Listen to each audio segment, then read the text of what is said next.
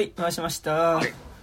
はい回しました。えー、ということで、底辺文化系トークラジオ29歳までの地図第411回ということでね、えー、バリバリ強いでございますね。えー本日は、えー2022年6月の、えー今日は20日ですね。えーはいで、ございます。あれ、20日夏至らしい。夏至らしいよ。あ、夏至21今日21か。ミッドサマーじゃないですか。は。うん。はいなんかツイッターでも、ありとあらゆる企業とかがミッドサマーですって書いてた。あ、やばい、なんか、あらゆる企業と同じノリでミッドサマーですとか言ってんのがマジであれだな。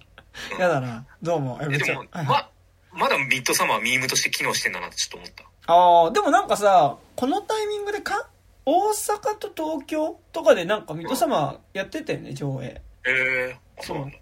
まあ、結構ね、まあ、文字通り、内容にしても何にしても、やっぱミッドサマーカルト映画ですからね。なんか多分、やったら見に行く人はいるんだろうし、まあ俺も全然、あれはまあ配信で見よう的になんなくないなんか、そうね。見るなら劇場で見たいから、そう。まあなんか、全然、やる、やってるなっていう感じですね。うん。意外に1回しか見たことないんだよね。ああ、さあなんかあの白黒バージョンあるじゃん。あ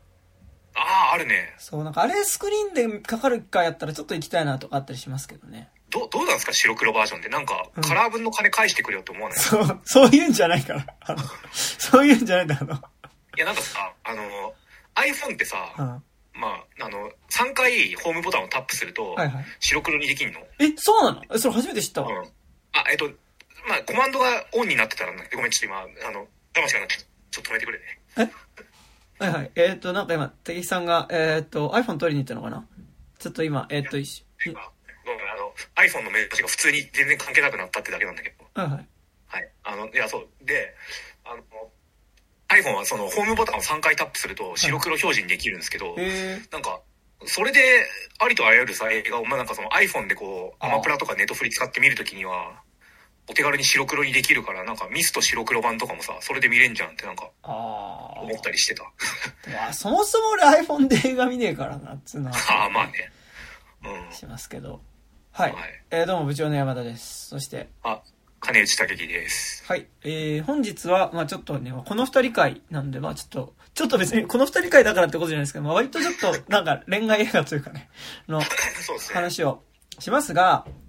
えっと、今日はね、もともと、あの、私たちは大人っていう、えっと、うん映画について喋る予定で、で、ちょっとそれに、こう、ちょっとこう合わせて、なんかこう、今年のかなり早い段階でやってた、やってて、全然、ちょっと興味はあったんだけど、なんかちょっとこのポッドキャスト的に取り上げるタイミングをちょっと逃していた、明け方の若者たちっていうのを、まあなんとなく大雑把に、なんか雑に、うん。なんかあのーなんかこう、愛が何代以降なのかなある、うん。まあ割となんか、こう、現代東京若者、えー、恋愛のどうしようもなさ映画。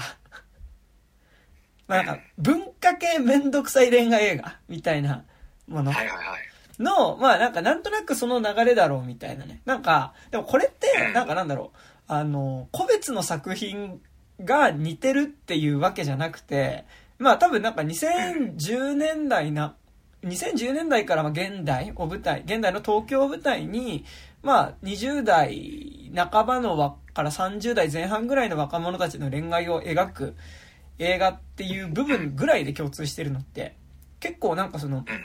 愛がなんだ的なみたいなのって、なんかどっちかっていうとこう、消費する側が勝手になんかこう、関連づけてるだけで、結構なんか個別の作品で描いてることは割と違う気はするんですけど、うんまあなんかでもさ、こう、少なくとも見る側がなはなんかなんか、こう、愛がなんだ的な味をこう、みたいなこうテンションを期待して見に行くみたいなさ、あの、うんなんかどっちかっていうと結構こう、見る側のスタンスとしてなんかそれはひとまとめにすることができる気がするんですけど、うん。なんか、えっと今日一応だからその二つについて喋ろうかなっていう感じではあったんですが、なんかね、ちょっとね、私たちは大人がね、いや、僕は結構見てよかった。すごいいい映画だったんですけど、あの、ちょっとなんかね、そこら辺と確かに、多分設定とかあらすじだけ取り出すと、くくれるんだけど、ちょっと描いてることの次元が多少ち結構違うかなっていう感じが。あれさ、なんか、俺そもそもなんで私たちは大人見に行こうかって思ったっていうと、はいはい。なんか渋谷の、あのー交差点じゃないなんか109の横っちょぐらいにあるさ、なんか中ぐらいのスクリーン、クリコとかのさ、サイネージ、はいはいはい。そうそうそう。あそこでなんか予告流れてた時に、なんかその、えっ、と、なんか後半の方で一瞬だけ出てくる、一瞬というかあ。1分ぐらい出てくる、二人でなんかこう、なんだろう、あの、ショーウィンドウの前に座って、はいはい。あの、チューハイ飲んでたり、うんうん。なんか走り、なんか夜の街を走ってたりするシーンだけがなんか切り取られた予告みたいなのが流れてて、あ、あれ、あ、またやるんだみたいな、なんか、またこういうのやるんだ、絶対見に行こうと思って見に行ったら、結果的になんかその、過食部分はなんかそこだけで、うん。あとずっと地獄みたいな絵が続くみたいな。いや、しかもなんか、えでもなんか、多分宣伝側も明確に多分そういうその愛がなんだ以降のなんか邦画みたいなものの、うん恋愛邦画みたいなものの、なんか、を見る層に向けては絶対こう告知は打ってて、ツイッターとかもなんかそのリアルなこうカップルの様子を見るドキドキとワクワクみたいなの、しかもドキドキとワクワクにハッシュタグがついててさ、なんか、ワクワクはしねえよ。そう、悪い意味でドキドキはするけど。そうっていうさ、あ結構なんかなんだろう。あの、でも確かに、でもなんかなんだろう。逆にそういう映画を、ある種、ちょっとこう、雑な言い方するとエモ。そこ、そういう映画を見てエモくなったりとか共感してた、共感するみたいな形で見てた鑑賞の仕方？うん。みたいなものに対してちょっと、ある種もうちょっと批判的というか、なんか、こうかなりそこの中に含まれるこう暴力性みたいなことをかなりなんかその、エモくならないように撮ってるのが私たちは大人な気はしてて、なんかマジでなんかこう、そういうのを期待して見に行った結果割とこうカウンターパンチ食らうみたいなテンションで僕は見てたんですけど、でもなんかさ、うん。ちょっとだからなんか、私たちは大人の話にちょっとなっちゃうけど、はいはい。やっぱなんか、まあ、すげえ大枠でくくるとさ、なんかこう、あの、20代恋愛若者映画のなんかこう、明るく楽しいなんかサブカルと性みたいなものが、うんうんうん。なんかこう、まあ、そこはそういうものだよねってなんかククリシェっていうのはクリシェとして描いてはいるけど、いや、ちゃんと人と人がなんか性行為をすると、こういう地獄もあるぞみたいなのを、うんごく真っ当なリアルな視点から描いてるっていう意味でかなりカウンター感はあったなってすごいあった。そうなんですよ。てかなんかその恋愛する人たちって、その、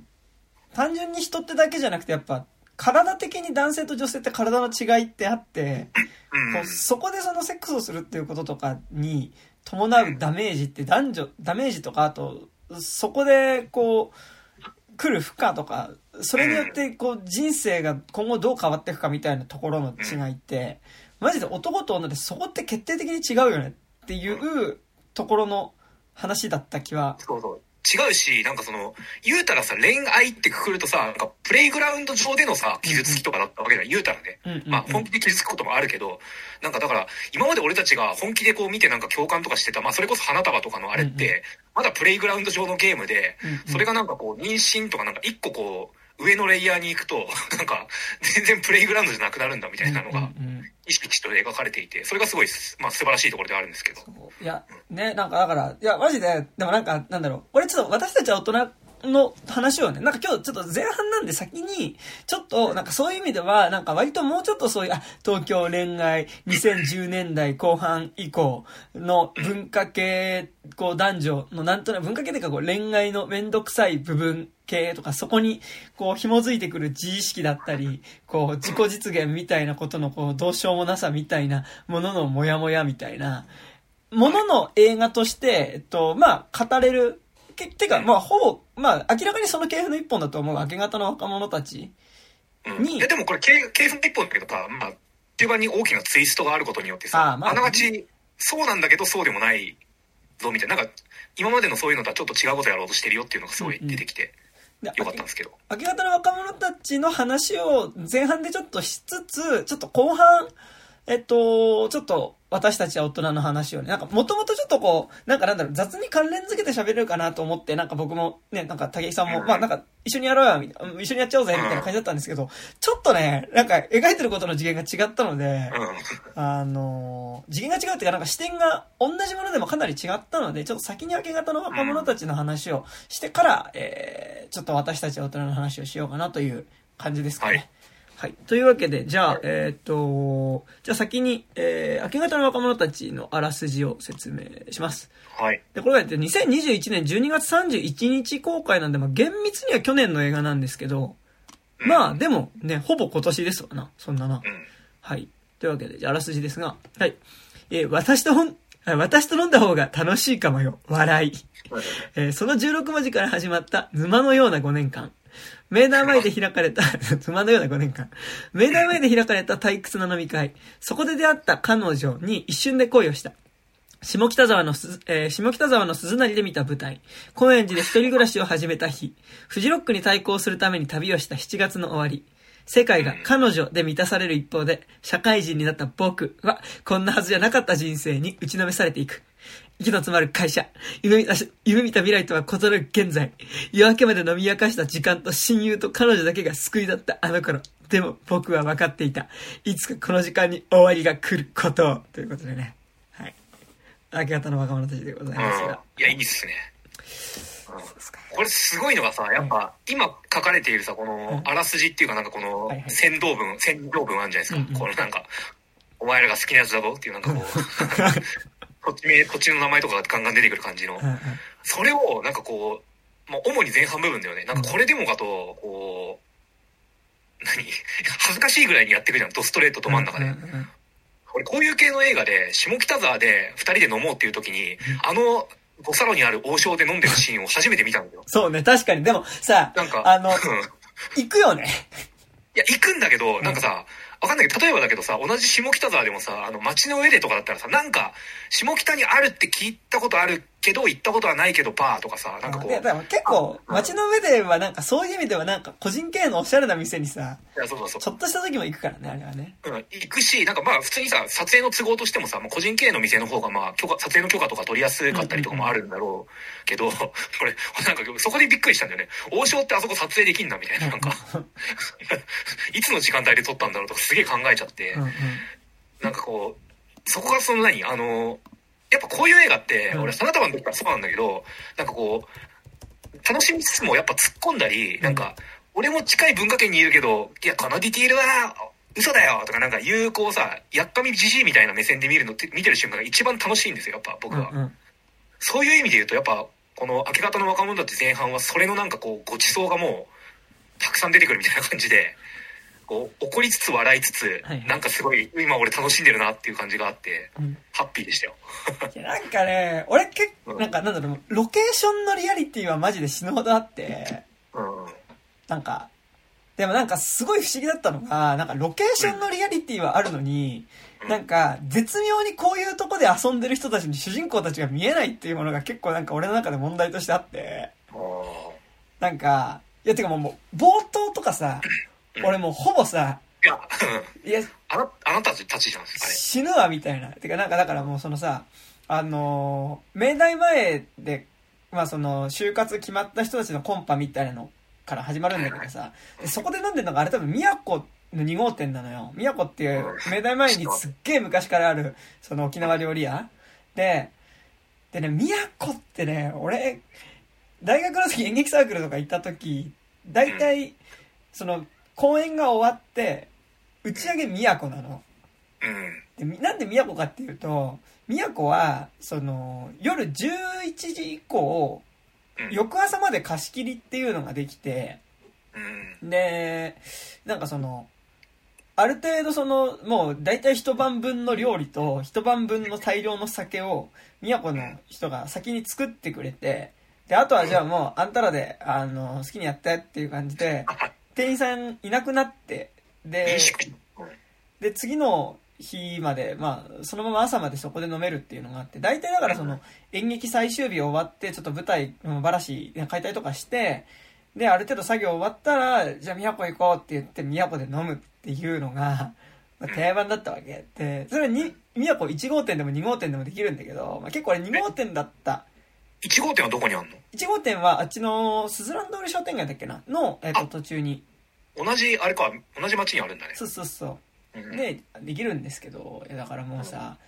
あの、宮古の2階に、に学生しかいないあの状態っうん。てもう、なんかもう、さ、自分が経験したことでしかないわけ。で、なんか、あの飲み方ってもう本当にさ、明大生なのよ、あれは。だから、なんかだからもうあれでわってなるし、その後にさ、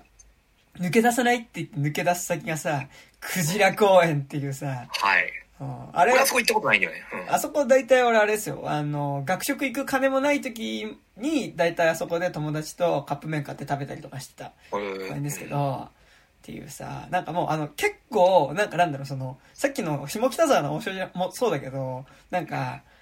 場所が的確なの。なんかその、うん。その街でなんかするっていう時に、いや、そこ行くよね、みたいな場所にね、なんかこう、行く感じがすごいわってなるわけ。で、なんか俺、それで言うと、高円寺で飲んでる時にさ、うん。で最終的にあそこの、南口、あ、北口の駅前広場で飲むじゃん。ああ、このシーンあったっけ？まああそこってさ、大体なんか、高円寺のさ、なんかう、ん。うん。バンドマンとかさ、あ、どついたるねんとかいるとこだよね、あそこ。そう。だ大体なんかね、友達のバンドマガイの人ね、高円寺行くと大体あそこで飲んでんだよ。とか、あと、ちょっと半分ホームレス、半分ヒッピーみたいな人があそこでやっぱ寝てたりとか、なんかでもそれが許容されてる感じの場所で、なんかそこすごい好きなんですけど、うん。なんかあそこで飲むとかさ、うん。なんかもう、こうなんだろう、こう、東京の場所的なリアリティがめちゃくちゃあるんだけど、うん。でもなんかさ、絶妙にあの主人公たちがなんかなんだろう、その、まあ、明大前はそれとして、なんか、あんまりカルチャーの人に見えないっていう感じがすごいして、ああ、カルチャーの人では必ずしもないのかな？どうなんだろでもなんか高円う。ちょ寺っとカルチャー味は。高円寺下北沢ってさ、いやもちろんいやそこにはカルチャーの人間しか住んじゃいけねえとかってわけじゃないんだけどさ、なんか休日の過ごし方はそういう感じじゃん、なんか割と。ああ、あの、まあ、てか、舞台見に行こうっていうのって、まあ、ある程度カルチャーだよね。そう。なんかでも、絶妙に会話の内容とかさ、うん。その感じあんましないというかさ、結構なんか普通の若者、これなんか、さ、すごい良くないですよ、今。なんかあの、サブカルである、俺は特、特別で、そうじゃない普通の奴らみたいな。でもなんかそういう先民意識ってさ、なんかやっぱサブカル世の中に若干あったりすると思うので、なんかでも、まあ、それは置いといて、なんかだからそれこそその、花束とかで出てきた、花束がリアルなのってさ、やっぱそういうその、サブカル人間の消費活動みたいなことと、そこに伴うめんどくさい知識みたいなこととさ、まさにサブカル野郎だからさ、思うさ、うん、その、これを自分しか知らないと思ってたこの作品を見てる人、しかも、い、ほ本当に自分と趣味が合う人っていうのは、運命の相手なんだって勘違いするとこみたいなのがさ、うん。なんかやっぱあそこほんとカルチャーカップルの、なんか、だからこそビシビシ共感するものとしてさ、ある話だったと思うんだけど、花束はね。花束はね、なんか明け方の若者たちって、なんか場所的には結構なんか本当にカルチャー的なところ行くんだけど、うん。あんまカルチャー的な人に見えない？というか、なんか俺結構明け方あんま乗れなかったの、この映画。うん。乗れなかったんだけど、なんか、あのーやっぱなんかなんだろう、すごい、会話が上辺だけな感じがすごいずっとしてて、うん。で、なんか、でもそれは一応だからその中盤にある、まあこの映画大どんでん返しがあるわけだけど、うん。あのーまあそのための布石としてある程度ちょっとこう、二人が実は表面的な会話しかしてないような感じうん。がするのって、なんかそれは一つ仕組みではあったわけだけど、うん。だからまあ実はこの会話の前にどういう会話があったかとか、前半で行われる一通りの会話について、実はこの会話の前にどういう会話があったかとか、この会話の後にどういう会話があったかっていうのがまあ後から明かされていくっていうことによって、まあ実はその、なんか順空満帆に見えたその社会人、大学生最後の年からその社会人前半における、まあ2年目3年目とかにおけるその関係性が変わっていくカップルの、うん。物語の、実は、に、まあだから、ありふれた話じゃん、そういうのって。うん。に見えたものの中に、実は、ちょっとこんなにきついことが、実は二人の関係性の中にあったんですよっていうことが明かされていくっていうさ、仕組みがあるんだけど、なんか俺は結構、ね、とはいえ、なんかネタバレされた後も、いやなんか基本的に会話薄っぺらくないかっていうのと、なんか、あと、なんかなんだろう、あまりにも、なんか、ありふれた、普通の人たちの恋愛ものすぎて、なんか、味がしなかったというか、ああ、いや、これはすげえわかる。っていう感じはすごいして、なんかなんだろう、あの、やっぱ主人公が北村匠海で、しかもなんかやっぱその社会人新入、ね、新社会人だっていうのもある、あってってあるんだけど、なんかやっぱすごい新宿ピカデリーで映画見るとよくかかる、あの JT の、あの、CM あるじゃないですか。あの、社会人になりたての、だから一本目はその社会人になりたてのさ、北村匠海がさ、会社が忙しくてさ、あの、うん。なかなか両親に会いに行く、実家に帰ったりすることもなくて、タイミングもつかめなくてね。で、両親が大丈夫？みたいな、元気でやってるか？みたいなメール来るんだけど、うっせえよみたいな、うっせえよみたいなさ、こんな返してるよねえよみたいなことを思うんだけど、ま、あ、ちゃんと、ちょっと、両親とも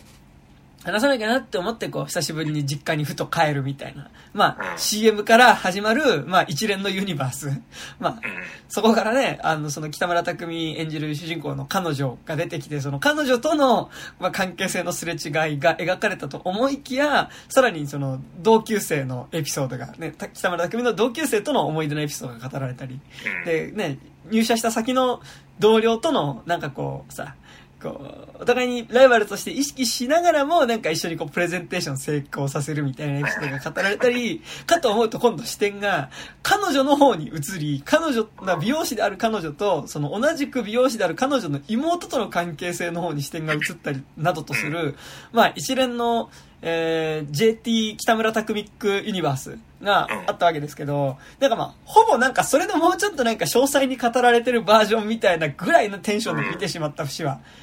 あったんですけど、そうだよね。会社パートのさ、あの、なんか面白いことやろうぜ、俺たち同期でみたいな感じって、完全にあのユニバースからの延長線上のものだってね。しかもあそこさ、あれ意図的に薄っぺらくしてるのかどうかわかんないけど、あそこ結構さ、やばくなかった？なんかあそこのさいやいや、わかんない。いやでも、どうなんだろう。俺社会人経験がないから、うん実際こんくらいの話すんのかなと思うな、ちょっと思っちゃったりするしい。や、なんかね、ギガ化されたものとしてあれはある。うん。し、なんかマジで、まあ、入社して1年目の時とか、なんかやっぱ、ちょっとこう、広告、まあ俺若干広告とかもやってる会社だったけど、なんかやっぱその、だからなんだろう、は、そこで働くことに対して夢や希望を持って入ってる子たちが多かったから、うんやっぱ一時志望だった人多いし、そこの会社が。なんか、いや、俺らでこの会社もっと良くして、なんか、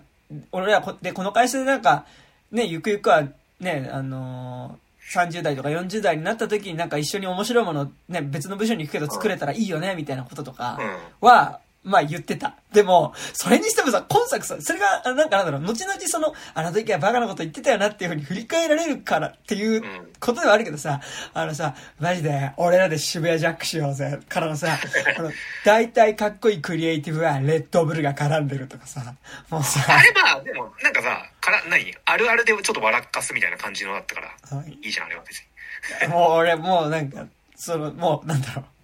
マジで言ってないにしても、もうなんか、うわーみたいな、うみたいな気持ちにすごいなって見てまましたあ。、でも、ああいう人たちがいるおかげで、こう、パルコがね、祭りとかやってくれてるんですよ。そうね。なんか、やっぱ、結構やっぱ本当になんかなんだろう、その、終始ずっと薄っぺらな感じがすごいしてしまって、なんかなんだろうな、あの、やっぱ僕はい。が、えっと、彼女をなんで好きなのかがマジでわかんないんだよね。なんかその、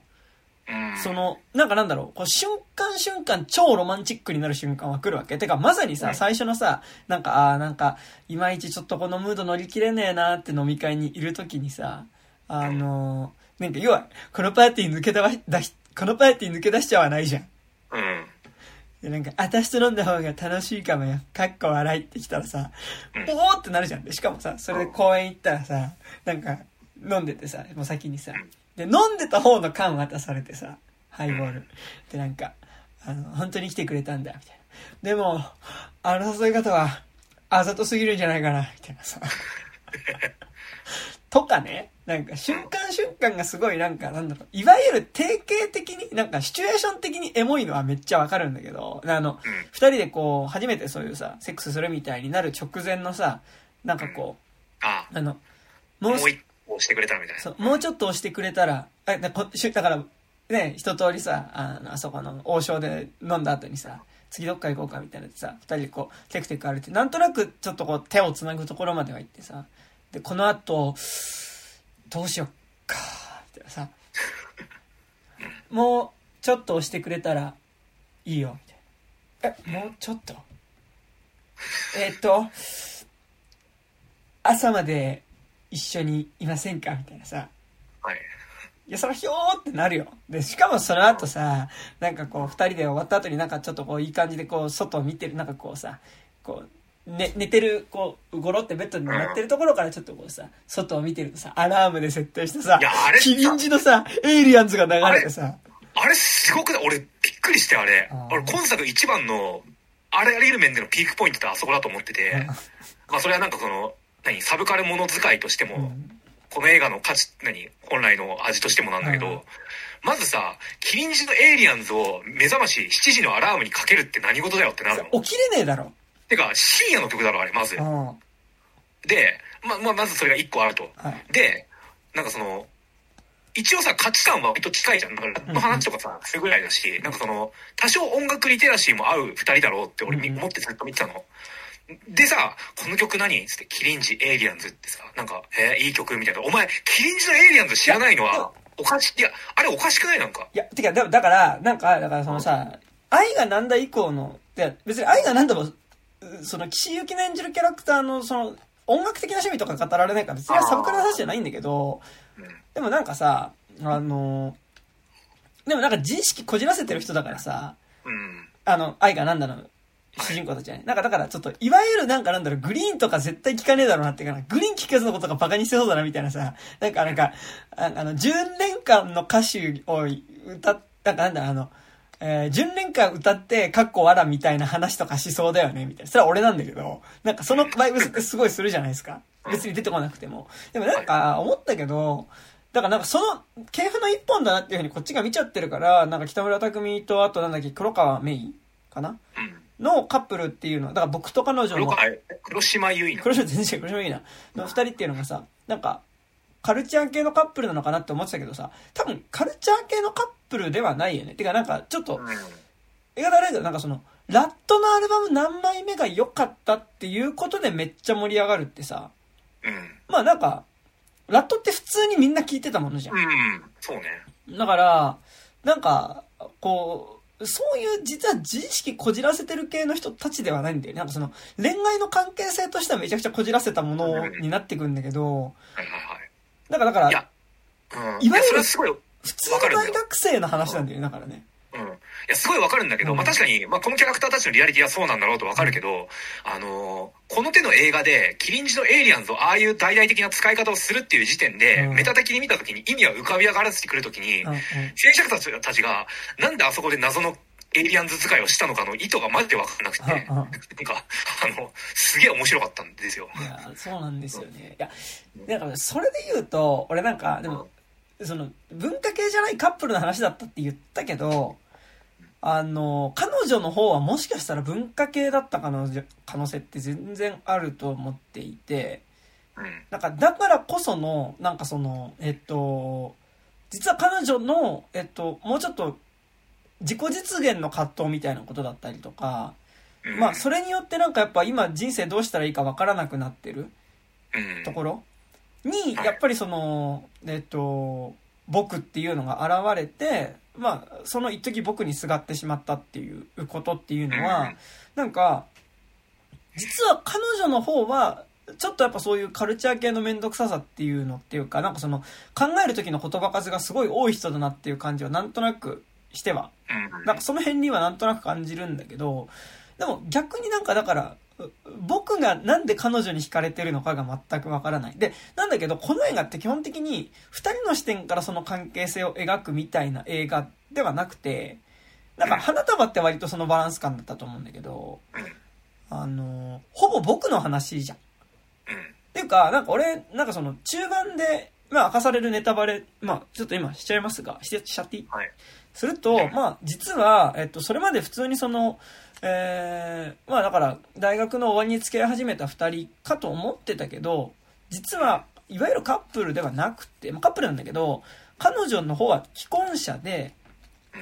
うん。で、まあその、えー配偶者が。そう。で、夫の方が仕事の関係で単身赴任で海外に行ってて、で、そのかタイミングで、単身赴任のタイミングで、一緒に海外に来てくれないかって言われるんだけど、でも多分、おそらく彼女は勉強したいこととか、あの、何か自分にで、だから多分その、いわゆる、その、妻になるっていうことで人生決めるのが多分嫌だった。なんかまだその可能性に狭めたくなかったみたいなのが多分あったと思うんで。で、なんかそこでだからその大学の院に行くっていうことで、さらにそこからその自分がやりたい仕事をするっていうことを選ぶから、その、彼とはだからそこでその、結婚はしてるんだけど、別々に暮らしていて、で、その時に、海外に行ってしまった彼に、面影が似て、横顔が似ている男の子で出てきたのが僕で、だからまあそこで声をかけたっていうね、えー、ことがありだから、で僕は、えっと、彼女には常に夫がいて、で、いつか二人の関係が元に戻ってしまうっていうことを分かった上でずっと付き合っていたのだという、えー、えじゃあ今までのずっと苦しかったねっていうことが、まあ、明らかになる話だったわけ。それがだから一個だ、どんでん返しだったんだけど、なんかだから結構やっぱそのどんでん返し的なところに結構話引っ張られるところは結構あるんだけど、なんかでも基本的に俺この映画ってなんか少なくとも見どころだった部分とか、あとなんかその主眼が置かれてるのってあくまでその僕っていうキャラクターが、えっと、そのしんどかった失恋から立ち直るまでの話。なんか結構びっくりするぐらいさ、その、彼女と別れてからってさ、もう結構この映画描かれるんだけど、彼女と別れてから彼女がどうなったかって一切この映画って描かないのよ。だからなんか、うんと、で、その、なんかそこも含めて、その彼女っていう存在の描かれ方が結構薄っぺらかったなみたいな、まあ、掘り下げられなかったなって感じすごいしていて、で、でも、だ、じゃどこがこの映画俺面白かったかっていうと、どっちかって言ったらその、失恋した後、彼がどういう風にその失恋から立ち直っていくかっていうかって、てかなんなら、この映画って彼女の方はあんまりキャラクター掘り下げられてないんだけど、むむしろ掘り下げられてるのって、入社してから、えっと、あんまこいつとタイプ合わないかもなって思ってた同期の男の子。との関係の方が、えっと、まあ、割と深く描かれてて、てかその男の子、同期の男の子の方がかなり描写は丁寧に描かれていて、で、失恋してから、その、まあ、ちょっと若干そこに、その失恋から立ち直る過程でのホモソ的なノリっていうのがさ、まあ、それを、のいい部分も俺はあると思うんだけど、でもどうにそこのしんどい部分もこの映画あった。てかまあ、しんどい部分っていうかまあ具体的には、あ、振られたの？じゃあ、風俗行こう風俗っていうのが、結構なんか、かなり良きことというか、まあ、ナチュラルにその、描かれてるのっていうなんか、うーんってのはちょっとなんとなく思ったんだけど、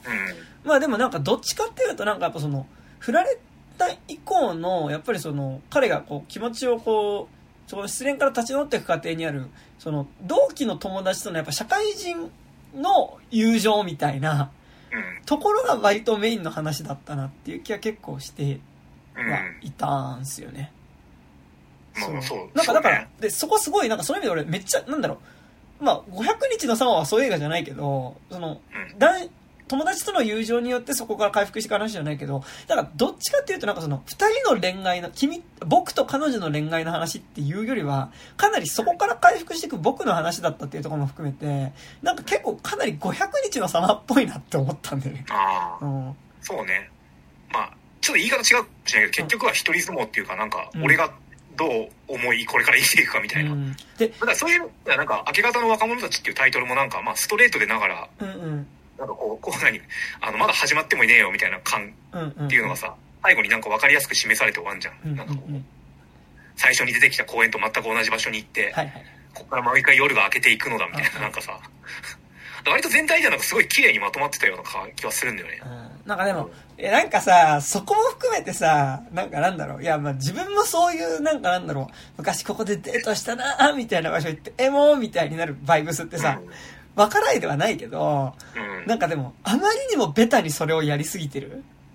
うん、やりすぎてて、結構なんか、なんか、あちゃちゃちゃちゃって感じが、なんか、なんだろうな、ちょっと、うんとね、言語が難しいんだけど、なんかこうさ、恋愛映画、なんかなんかその共感、なんか少なくともやっぱ2010年代以降の東京を舞台にした若者の恋愛映画って言った時にさ、なんかやっぱ結構やっぱ共感みたいなことはしながら見てしまうことがあるわけね。共感の時あるあるみたいなところはある気がするんだけど、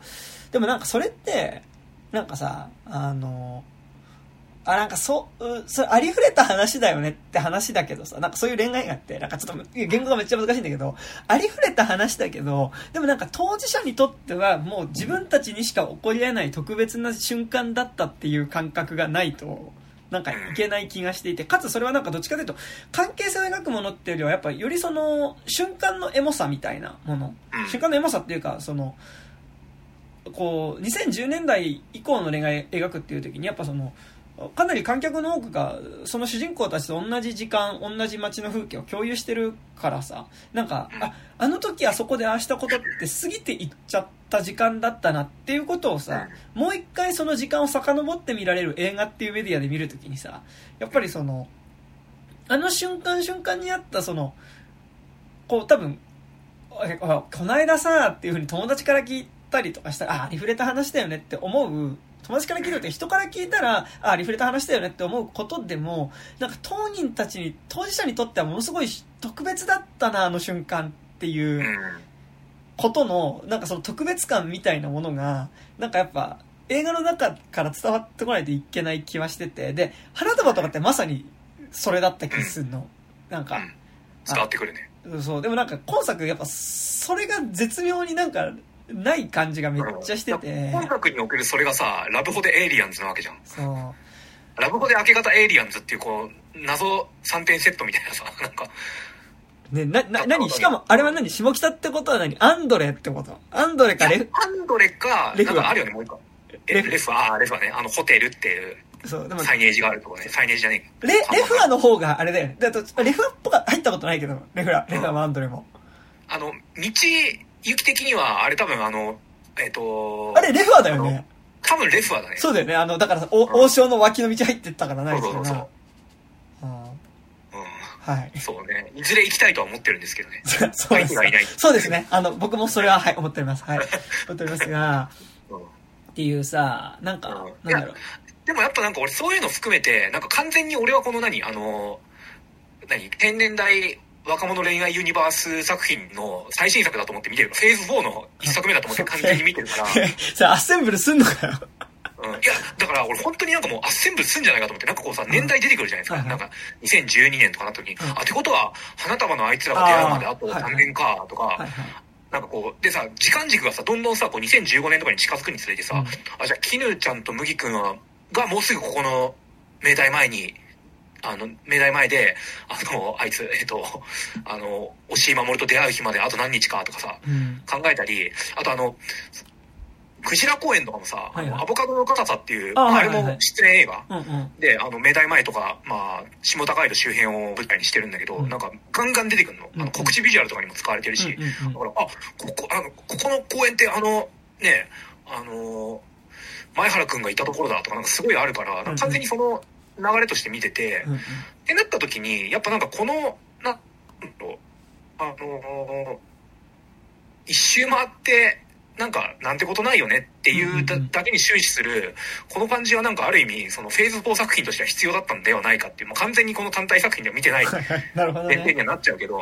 だからそれでなんかその一番最後さえっとそれこそさ明大前のあの繁華街のあたりで、あの同期の彼と一緒にさ、歩きながら「いやあの頃は若かったな」って言ってるさあの頃が若かったなんかさもう割と金閣じゃねえかよお前らみたいななんか、なるからなんかそのあ俺がこの映画で都合1時間前に見てたあの瞬間さえ若かったなってこいつら思うぐらいこいつらまだ若いんだってなんかちょっと思ったの、うんうん、なるほどね。すげえ昔のことじゃなくてなんか、うん。うん、あこいつらはまだ全然金閣のことをもうなんか若かったって懐かしめるぐらいに若いし、うんうん、ってことは前から全然こいつら始まってないよなっていう意味で、なんかこう本当に文字通りなんかこうこれこれ系のなんかこう東京明大前周辺の映画作品のなんかこう新しい一歩を踏み出すなんかこうために一回終わらせなきゃいけない一回なんか全部こうサブカルとかも一回全部なし、なしっていうかなんか無力化して、彼女との関係性とか無力化して、俺はこういうなんか、なんか人生を送ってきて辛い思いもしたけど、ちゃんとこっからまた新しい何かが始まるんだっていうのを、すげえベタな感じでシンプルに見せた終わり方っていうのは俺すげえ感動したんだよね、あれ。いや、だからほ、なんかそこなんだよね。そこ結構多分乗り切れなかった部分で、うん、なんか多分この映画って基本的にその今、ままさに滝さん言った部分で、その二人の恋愛を描くって言った時に、そのやっぱ関係性は絶妙にやっぱ描いてなくて、うん、その、だからなんかやっぱこの映画って僕が何をもってして彼女を好きになったのかわかんないわけ。なんかその、だからドラマチックな瞬間はあるけど、うん。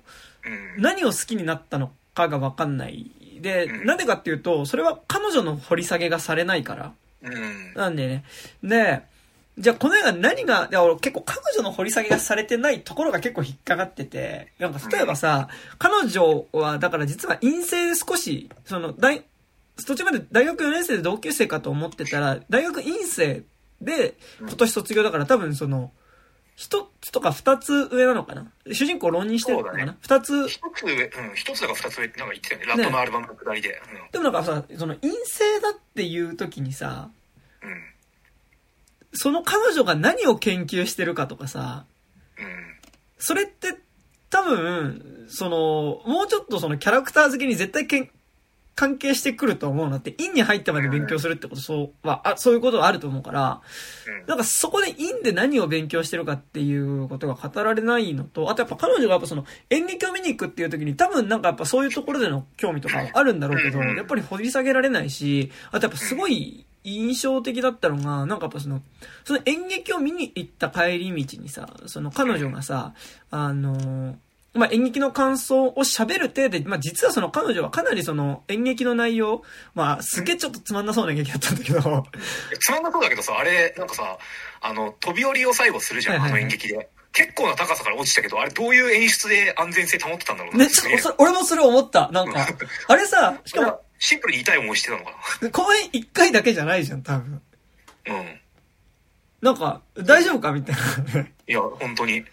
最後だからセットから、セットっていうかね、舞台にこう積み上げた、こう、なんか椅子みたいなのをいくつか積み重ねたオブジェの上からこう飛び降りるっていうのが、ねうん、クライマックスの普通にビターンってなってたもんね。そうやりたいよって思ったんだけど、まあ、うん。それはそれとして、なんかだからそのさ、あのー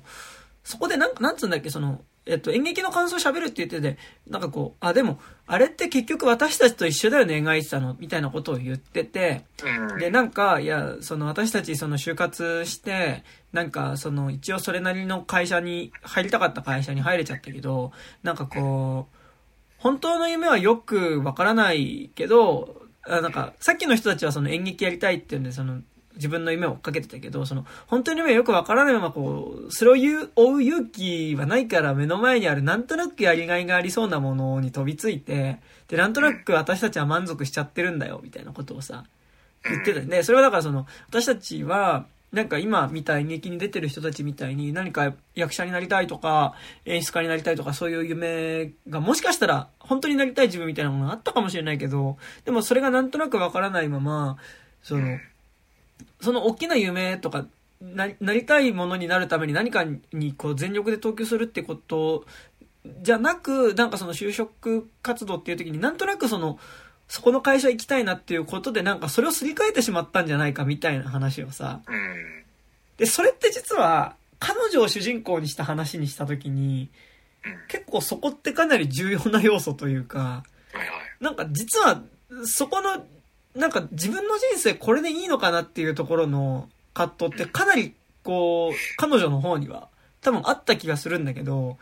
でもそれってなんとなくなーなーになって終わっちゃう感じがすごいしててでなんかこう僕の方もさなんとなくさあのそこのことについてさあんまりちょっとこう彼女の方がそこに関して切実そうな感じがなんか俺はなんとなくしててなんか僕がなんかバイブス的にあんまりそこよく分かってなかったみたいなことが、実はなんか彼女に夫がいる云々以前に、なんか最大のすれ違いだったんじゃないかなみたいな気はなんとなくしていて、なんかって言った時に、でもこの映画ってだから基本的に彼女が、僕が彼女の何が好きで、で、で、彼女がこう考えてるんじゃないかとか、これに悩んでるんじゃないかっていうことを想像してっていう部分がほぼなくて、やっぱりなんか、基本的になんかこう、あの瞬間、エモっていうことがずっと続いてく映画なの。なんかその時間帯、なんか、あ、明け方まで飲んでた。もう社会人になって、なかなか時間も作れないけど、あ、俺たちなんか大学生のりで明け方まで飲んじまったぜ、エモみたいなこととか、なんか、あの、ひなんか、高円寺で一人暮らし始めたぜ、みたいな、こう、彼女と友達が引っ越して手伝ってくれてる、この、エモみたいな、ことっていうまあね、まあ、エモとあれとあれだよね、あの引っ越しシーンはさ、完全な叙述トリックのため。あ、そうね。のシーンっていうかさ、なんか、あ、なんか、あ、二人で住み始めるのか、いやでも、なんか、彼女は住む感じないし、かなんか見た感じ一人暮らしっぽいよな。で、これさ、なんか、あの、紹紹介文っていうかさ、この、ね、紹介文でもさ、ひと高円寺で一人暮らしを始めっていうところがもうなんか、叙述トリックの種が仕込まれてるんだよね。なんかうんうん。そうなんですよね。うん。いや、でなんかその、エモみたいなのがさうん、続くんだけど、もそもそも、だからなんかそこの、だからこの映画って、だからそこのエモさに乗れるかどうかだと思うの、ほぼこの映画って。うん。でも、俺が決定的にこの映画のエモさに乗れなかったのが、うん。それ全部ね、その渦中でセリフで言うんだよね。っていうのがマジで乗れなかった部分で、で、セリフで言って何かっていうと、いや、今この過ぎていってる時間、えめちゃくちゃいいよねっていうのを、うん。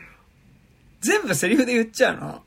なんかなんか言って、たっけ？なんかあの、そ高円寺で朝まで飲んだ後の帰り道、こうさ、線路沿いをさ、3人で明け方歩いてる時もさ、その彼女の方がさ、このご、このダラダラした時間がなんかいいよねって言うわけ。うん。でさ、あのーなんか、ちょっとこうさ、なんか予約した、たっけえホテルでさ、なんかこうさ、の朝、海を見見てる彼女がさ、こう、魔法みたいな時間だったね、とか、あの、なんかもうね、あの、本当食レポかよ、お前ってぐらいな感じで、なんかその、目の前で、その、なんか、その時間が過ぎていってること、なんか俺の中でエモい、えっと、俺にとってのエモいね。うん。エモいを、なんかもうちょっと言語化すると、なんか、あ、この、なんか今なんとなく過ぎてる楽しいなって思ってるこの時間って、多分、何年が後かに、何でもない時間だったけど、あの時良かったなって思い出す瞬間があるだろうなっていうのがエモいなの。なんかその、はい。何年後かの視点からこれ思い出すだろうなって思うぐらいのなんか良さをその何でもない時間に見出したこと。なんかそのさ、例えばなんだろうな、あのーおなんか例えばなんだろう、こう、バンドで初めてライブした日とか、あとなんかなんまあ、だろう。てか、リンダリンダリンダの、あれだろ？前夜祭、前夜のシーンとかだろ？それそうなんだけど、その、だからそのバンドの、で初めてライブした瞬間のこととかは結構なんとなく、いや、これは思い出す瞬間だろうなって絶対思うじゃん。うん。でも、なんか例えばその、お友達と夏祭りに行って、その夜飲んで、なんかその帰り道の、あと例えばそのディズニーランド行った帰り道のこととかって、なんか、まあなんでもない瞬間じゃなんでもない瞬間だけど、エモいわけ。なんかそれは多分その時のことをなんでもないことだけど思い出すから、やっぱエモって思うんだけど、うん。なんかそれをさ、その瞬間にさ、あの、これ思い出すと思うわっていう、思い出すと思うわっていうか、あ、これ今エモいよねって言われたらさ、おめえ言うなよって話なわけで、それで、うん竹井さんまさに言うけど、リンダリンダリンダって映画の、えっと、その、ライブ当日っていうか、そのライブ前に夜学校の中に忍び込んで練習してる時、で、その練習の休憩時間に、えっと、三4人でお菓子食べてる時に、そのベースの女の子が、なんかこういう瞬間って本当なんでもないあれだけど、でも絶対ここの時のことって何年後かに思い出すからね。こういう時のことこそ思い出すんだよっていうことを言うんだけど、それはまさに、でも俺の言い方で言うとまさにその、おめえ言うなやってことなんだけど、でも、まさにリンダリンダリンダはそれを言って、だからその、え、映画っていう、ただでさえその、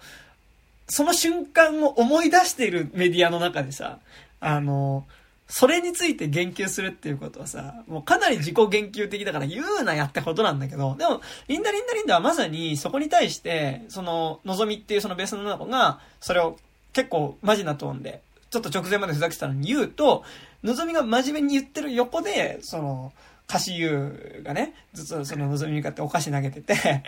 で、あの、クスクス笑ってて、ああいつなんかマジになってるわ、みたいな感じで笑ってて、で、そこに対して、で、ソン、ソンちゃんって韓国人だね。韓国から来た留学で来てたその女子高生のが、笑っちゃダメだよのぞみ今、すごい真面目な話してるんだからっていうところでも一度爆笑になるっていうことによって、そのエモへの研究は、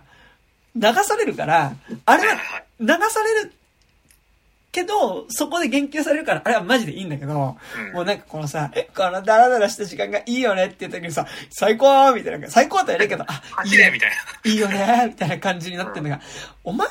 自覚的なのかそれみたいなさ。あっていうのがマジで乗れなくて、だからその上でさ、最後、クジラ公園さ、もう一回さ、あ。うんああ、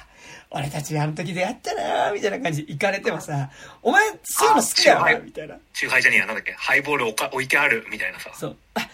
あったなーみたいなことさ、うん。なんかその、なんだろう、てらいもなくやられると、うん。なんか、あ、いや。はい、みたいな。あの、必ずしも、なんかその、リアリティがあるから、なんか映画でそれをやるのが正しいとか正しくないとか言うつもりはないんだけど、これうん、卵が先か鶏が先か問題になっちゃうんだけどはい、俺、およびうん、俺の周辺にいる一部の人物うんは、割とそれやっちゃうんだよ。そのなんか映画の、映画とかこういうベタ、ある種ベタなものの真似としてやってるのかうん、本当にそう思ったからやってるのを映画で見て、ああ、こういうこう、みんなもそうやっぱそういう風に思うんだと思ってるのか、どっちが先なのかわかんないんだけど、割と言っちゃうんですよね、俺。そのなんか、うん。あ、この時間、おい、なんか、今、おい、みたいな、このそれこそなんか、異性とときめきデートをしてしまった瞬間とかって割と言っちゃうんですよ、俺。いや、言っちゃうの分かるし、俺も割と多分言っちゃう方なの。言うんじゃねえかよ。言っちゃう方なんだけど、うん。でも、なんかさ、それは映画じゃないじゃん。うん、だってもう映画の真似をして、そういうことをあえて研究しとかなきゃっていうなんか義務感から言ってるのかもしれない、もしかしたら。いや、その、竹木さんをね、その竹木さんを撮った映画があるわけじゃないじゃん。で、まあまあまあ。これはその映画なわけだからそのさ、うん映画の中でそれ言うとさ、きょ、なんか、リアリティとかじゃなくて、普通にそれもう、きょうん。興ざめなわけ。なんかその、うん。いや、でも俺はうん、今作はもうだからさっきも言った通り、ある種なんかメタなものとして見てるから、はい。その、彼女の、なんか、あの、本当の心の内が描かれきってないっていうのも、これめちゃくちゃなんか俺、今、あの、リモートで収録する前に、うん。あの、山田礼二のヤングサンデーの、あの、あなたはみたいな雇用した会を見てたっていうのもあるんですけど、なんか完全に、完全にっていうか、なんかその、それこそ、その、僕、俺、俺らの観客の内隅である僕がうん、この彼女うんに好きになってしまって、で、結果その、彼女は普通にこう、まあいなくなってしまって、なんか、なんか取り残された僕が終わるっていうこと自体も、なんなら、そのなんか、花束みたいな恋をしたとかの映画を見終わった後の俺らの気持ちとなんかちょっと、同調してるような感じに、で見てた節もあんの。だからある種このなんか虚無さっていうかなんかこう描かれきってない。なんか描写不足な感じとかもそれはそれでって結構思っちゃってる。俺がでだからそこの細かなバグとかがあの明け方にラブホで、うん。あのキリンジエイリアンズっていうあの謎のなんかこう、うん。あれは俺の中でバグなんだよ。なんかこう、うんうん。その AI があのあの10天年代東京20代中盤若者うんうん。恋愛青春ものをなんかこう描こうとした結果ポップカルチャーのサンプリングがおかしなことになって出てきたうん。ズレみたいなものとして結構見てて。なんか、だからでも俺、それぞれその、恋愛、それなんか恋愛映画の部分じゃん。なんかでも、うんだからそれぞれ俺、ほぼこれ恋愛映画的な部分でやっぱ美味しいところってあんまこの映画なくて、なんかやっぱその、うん絵もなんか本来であれば、その、こう、普遍、ありふれた話だけど、でも当事者にとっては特別な瞬間であったっていう、その特別性をこそ映画の中で描かなければいけないことを、なんか実はかなりちょっとこう、本当にありふれたものに見えるバランス感で描いてしまっていると僕は思っていてですねうん。でもなんか、だからさっきも言ったけど、じゃあこの映画どこがあれだったかというと、むしろその後に振られてからの、うんその友達との関係はいと、まあ、そこでその友達は、その同期入社だったけど、俺ここの会社だったら本当にやりたかったことできないかもしれないって言って、その、えーむ、今より給料は下がるし、めちゃくちゃ忙しくなるけど、もうちょっと自分がやりたいことと近いことができそうな編集プロダクションにうん。行くっていう決断をし、で、主人公は主人公で、あの、本当は自分が入りたかった部署ではないところにし新人でね、配属されてしまったんだけど、そこからちょっともうちょっと自分がやれそうなことに近い部署に、あの、うん。転属届を出すっていうところだったり、やっぱその過程にある、なんかやっぱ俺、やっぱこの同期入社の友達ってやっぱパッと見全く魅力が感じられなかったの。なんか。うんなんかそこノリのさ、いや、マジでもうちょっといつか俺らでこの会社を動かしていこうぜ。あ、じゃあ社長ですねみたいな。社長みたいな。やめろよ、はっはっは、みたいな。あのノリとか。うわ、なんか、なんか俺、なんだろう、入社した時に一番、まあそんなノリのやつはいなかったけど、なんかでも、ちょっと、こ、このなんかなんだろう、ちょっとこう、割と、こう、全方位に人当たりが、俺、だから、だから、その友達がさ、映画の中で営業に配属されるじゃん。うんあれめっちゃリアリティあるなと思って。なんかあの、あで、なんかそのさ、やっぱちょっとこじらせて、その、ぜ、割となんかこう、人当たりすごいいい人がちょっと苦手みたいな感じってちょっとあって、俺。あうんなんかそこに対するなんか感じってなんとなく思ってたんだけど、でもなんかその、人当たり全方位にいいけど、あ、こいつって本当にいいやつなんだなっていうのが、やっぱり結構丁寧に描かれる。なんかだからその、主人公が失恋して何日も会社来てない時にさ、やっぱその心配してそこに見に来てくれたりさ、で、なんなら家にやっぱりその、大丈夫かって言って来てくれたりするっていうところでさ、あ、なんか本当にこいついいやつなんだなっていうところにこそなんかむしろなんか、その、エモさじゃない部分での、なんかその他者との関わり合いの方にこそ、なんか、こうこの映画のなんか、魅力ってそっちの方だった気するから、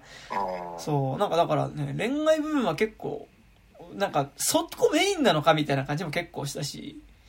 なんか、明け方の若者たちってタイトルなのもなんかそっちなのかなって気もなんとなくせんではないよね。ああ、うん、確かにね。なんか、そうだね。なんか、二人の、なんか僕と彼女ってなんかこう、さ、何？ちゃんと個人名が明かされないこの感じとかもさなんかこう、うん、この2人の話みたいな感じのドラマかなと思思わせといて実は実はなんかそれも含めた上でのこう、うん、若者さ、まあ、3人っていうとあれだけど、うん、3人ぐらいのなんかこの時代とかについての話だったなっていう方が適切なのかなって。まあ確かにあとなんかさ恋愛ドラマこの手の恋愛ドラマでさ、うん、なんかこうあのホテルってなんかなかなか出てこないと思うんだよね。あの、超 シンプルに綺麗なホテル。ああ、あっちの、あの、あっちの。魔法、魔法みたいだった方ね。そう、魔法みたいだったリゾートホテル。なんかさ、リゾートホテル行って魔法みたいだったって、まあ確かに、あの、現実であそこ彼女と、彼女っていうか、まあ付き合ってる人と行ったら魔法みたいな時間起きると思うけど、うん、それってなんか、この手の映画で絶対描写しきれないところだと思うんだよ。うんうんうん、だからなんか、そこ、何？まあ、この後話す、私たちは大人でもなんかすげえ綺麗なリゾートホテルみたいなのが出てくるけど、はい。はい。なんかやっぱ結構その、なんだろう、あの、なんか二元論で語ると、こう、あの、汚いラブホでの、なんか、レトロエモみたいなのってあるじゃないですか。はいはいはい。これって割となんかその、ぐ、何、20代ドラマで結構描きやすいさ、なんかこう、モチーフだと思うんだけど、それに対抗する、超綺麗な、普通になんかあれ、8万とか10万とかしそうな、うんうん、まあ、あの、土日とかお盆とかだったら、まあ、そんぐらいしそうな、うんうん、あのリゾートホテル使いっていうのは、なんか結構今後、なんかこの手の映画を見ていく上で結構重要なモチーフなのかなって意外に思ったり。なるほど、ね、なんかその、ああの、ああいう場だからこそ、なんかその、普通にこう、映画じゃないジャンルで見見たり、なんかその、ホテル紹介動画とかで見たり、まあ自分が行った時には素敵ってなるんだけど、必ずしも映画的な映えの場所じゃない。からこその、あの、何？あの、腰振りセックスのな、なんか、虚しさっていうの？でもなんかさ、あれ、セックスシーンやばくなかった？いや、だから今作が R15 なのって、なんかその、腰振りがあったからだと思うんだよね。なんかさ、うん。あの、ここの間、ちょっと別の友達とも話したんだけど、うん。あのセックスシーンさ、なんか、うん、絶妙に気持ち悪いのとさ、うん。不穏感半端なくない？あと、最後のカットが、なんかちょっと窓からのなめのショットみたいなだから、なんか俺たちがなんか覗き見してる感じみたいな感じで終わるんだよね。なんかさ、いや、うん、結構この映画のセックスシーンってマジで、うん、なんかその、ちょっと急に異様なものというか、異様ってか、うん、なんか、なんか妙、変、変じゃなかったなんか俺、まず、無駄に長いの。うん。無駄に長い上に、なんか、その、なんか映画の中におけるセックスシーンってやっぱ、こう、2種類？お前どんだけ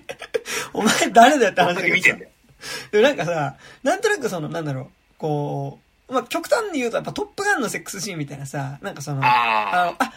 もうなんかその、エモーション優先というかさ、ムーディー。その、ムーディーでバイバイなセックスシーンみたいなさ、トップガンちょっと異常だったけどね、あれはあれで。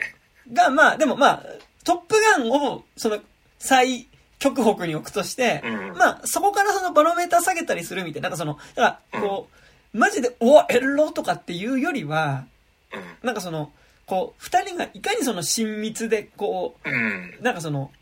甘い時間を過ごしているかっていうことを表す意味でのセックスシーンとさ、うん、まあ、あれだよね、なんかその、挿入とか、なんかコンドームの後処理とかを特に描かないタイプのやつで。そう。で、そのまさに、で、もう、その反対の方がさ、そっちのその、生活感の方のセックスだったり、うん、まあ、あと、それ以外の方向でなんかもうちょっとその、こう、バカなことというかさ、なんかちょっとこう滑稽なものっぽく撮ったりとかするセックスシーンはそれはそれだったりすると思うけど、なんかまあカップルのセックスって描くときになんかその、こう、エモエモな方に行くか、なんかもうちょっとこうさ、その生活感がある方向行くかみたいなさ、あると思うんだけどさ、今作ってさ、なんか、どっちでもない感じがして、まず一個思ったのが、なんかうん、割とこう、近づいて、近い、ああの、二人にの表情とかに近いところで撮ってるカットがあるんだけど、結構間々にいきなり俯瞰で二人がセックスしてるシーン入るから、うんカット入るから、なんかもうそれで急にさ、なんか、俯瞰してるカット入ると急にセックスっていうか交尾って感じがするわけ。うん。なんかあのさ、あのーなんだろう、あの、NHK の日曜の夕方とかにやってるさ、あのー動物のさ、あの、番組あるじゃん。あの、はいあんまわかんないけど、うん。なんかちょっと、俯瞰で撮られるとなんかこうさ、セックスっていうなんか生殖って感じがすごいうん。するカットがなんか急に入るから、なんかそこでそのエモーションが急にこうさ、素に戻る瞬間がいくつかあるみたいなのがあったのと、あとなんか結構気持なんか、あ、これちょっと気持ち悪いなって思った点が二つあるのが、うんなんか、あの、二人ともバスローブ着たままでセックス。多分ね、それ、あの、ヌード NG だったからだと思うんだけど、うん。で、えーこう、いたし始める割には、なんか、何してるかは結構めっちゃわかるの。うん。描写が。はいはい。なんか、あ、今キスから、あ、今、だんだん下の方行ったぞみたいなこととか、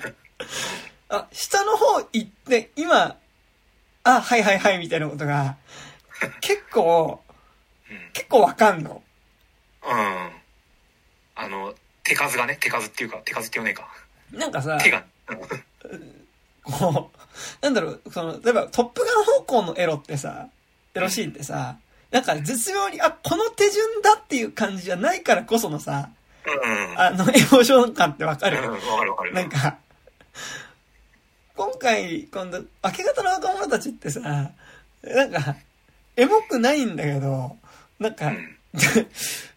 何やってるかがすごい、なんか、その、割と手順が生々しいみたいなうん。感じなのが結構しんどかったのと、うん。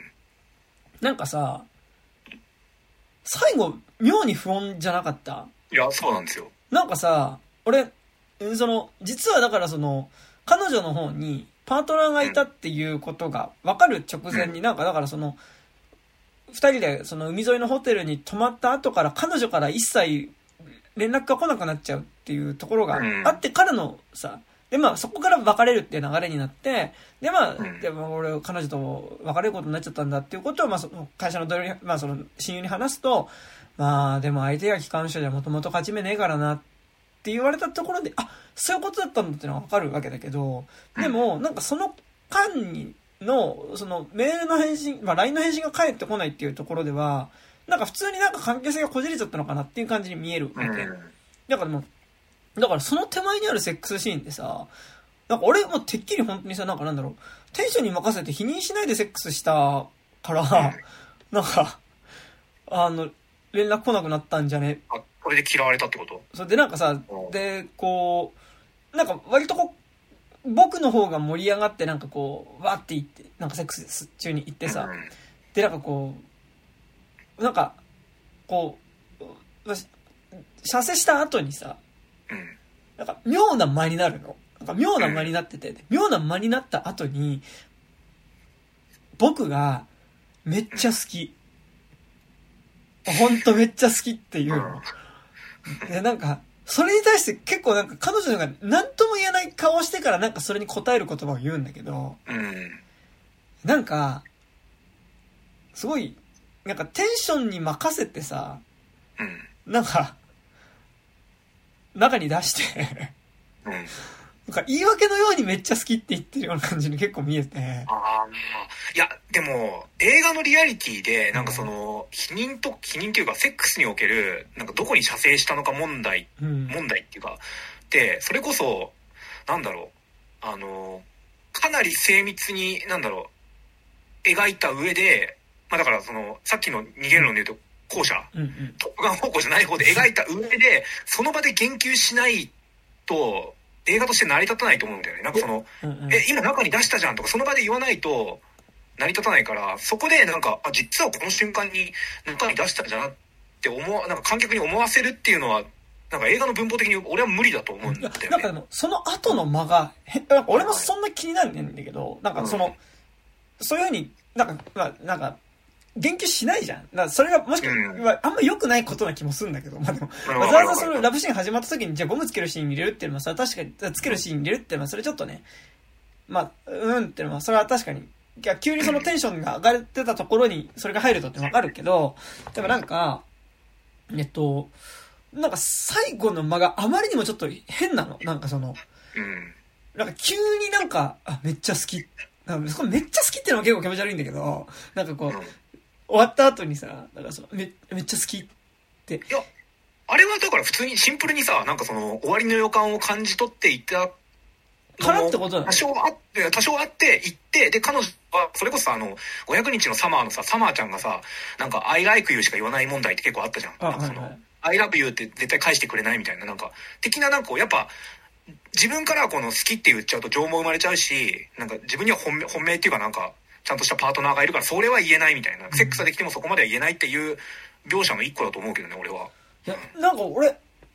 結構あそこの間が、かなりなんか、ラブシーンとしては意図的にそう撮ったとしか思えないぐらい、なんか彼女の反応がやっぱ結構不穏で、いやなんかそれってされ、意図的だよ。なんかもうちょっとなんかなんかその、例えばね、だからそのさ、うん。うん。え、夫がわか、いるって分かってる状態で、